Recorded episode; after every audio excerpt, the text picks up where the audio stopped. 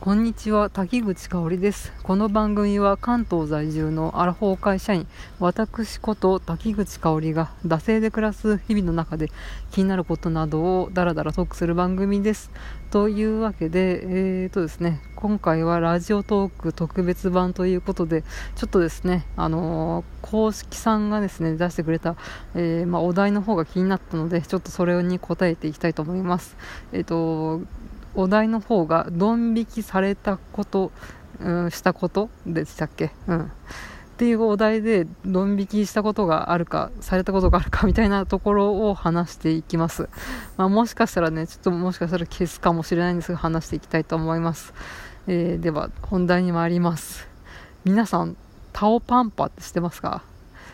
なんかの略称なんですけどこのある単語の略称タオパンパご存知ですか？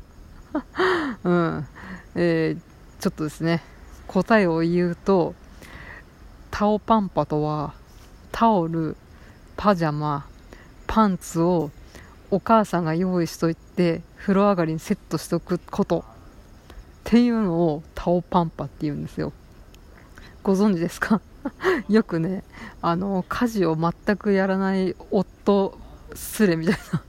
とかそういうね、なんか夫婦間とか、まだ恋人間でも、まあ男女の恋人間でも何でもいいですけど、そういった、うん、スレッドっていうかね、界隈でよく、よくでもないんですけど、たまに見る、こう家事をやらない夫界隈で、品質というか出る単語で、まあね、実家のね、お母さんが風呂上がりにそのタオル、パンツ、パジャマのセットをいつも用意してくれたから、あのその奥さんだに彼女なりにも君もやってくれみたいな。それでそういうふうに言われた、うん、奥さんなり彼女が激怒っていうかっていうかキモいよねみたいな。えなんでそんな私がタオルとパンツとパジャマ用意してなんかあんたのお風呂上がりを待ってなきゃいけないのみたいな。ことで炎上するみたいなので、えー、よく言われるところだと思うんですよね。うん。でね、まあそのね、タオパンパなんですけれど、で、まあね、そのね、タオパンパね、実は、私、やってもらってました。しかも30歳まで。イエーイどんどんどんパチパチパチイエーイキモいキモいイエーイイエーイということで、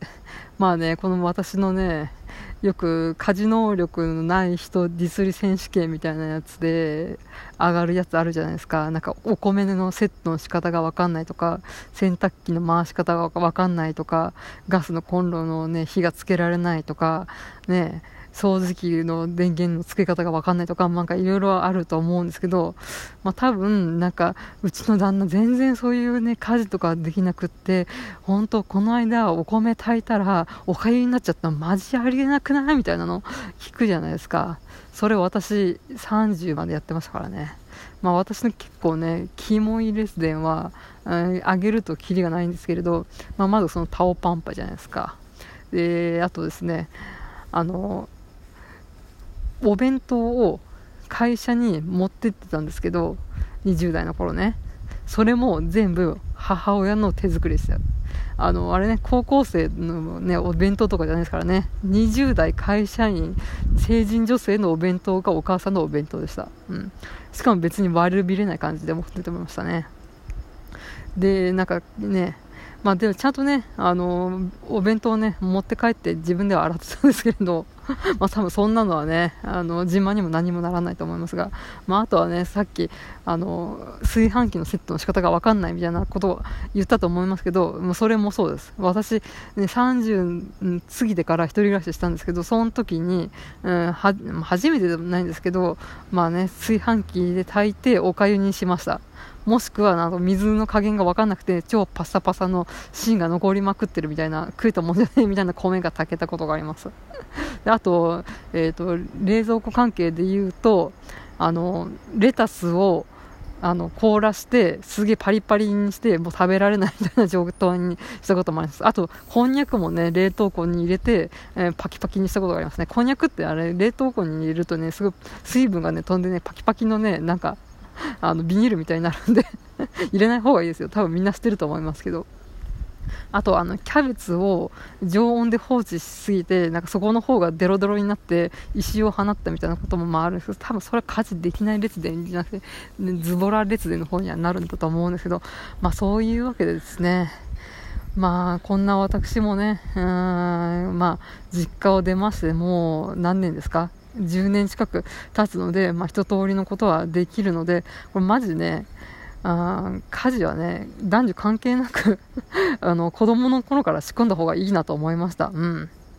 ね、ちょっとね、まあ、過保護の、うん、家庭とかもね、まあ、可愛い子には旅をさせろじゃないですけど、ちょっと突き放してですね、お母さんはね、全部やらないでね、えー、ちょっとやらせるっていうのも、ね、やっぱ必要なのかなと思いますまあ、ね、これなんで私が30歳までタオパンポをしてもらってたかっていうと、多分弟が18で、まあ、大学がちょっと遠方だったんで、そこから一人暮らしをして、まあ、ほぼ一人っ子状態みたいな感じで育てられて甘やかされてたからだとは思うんですよね。うん、というわけで、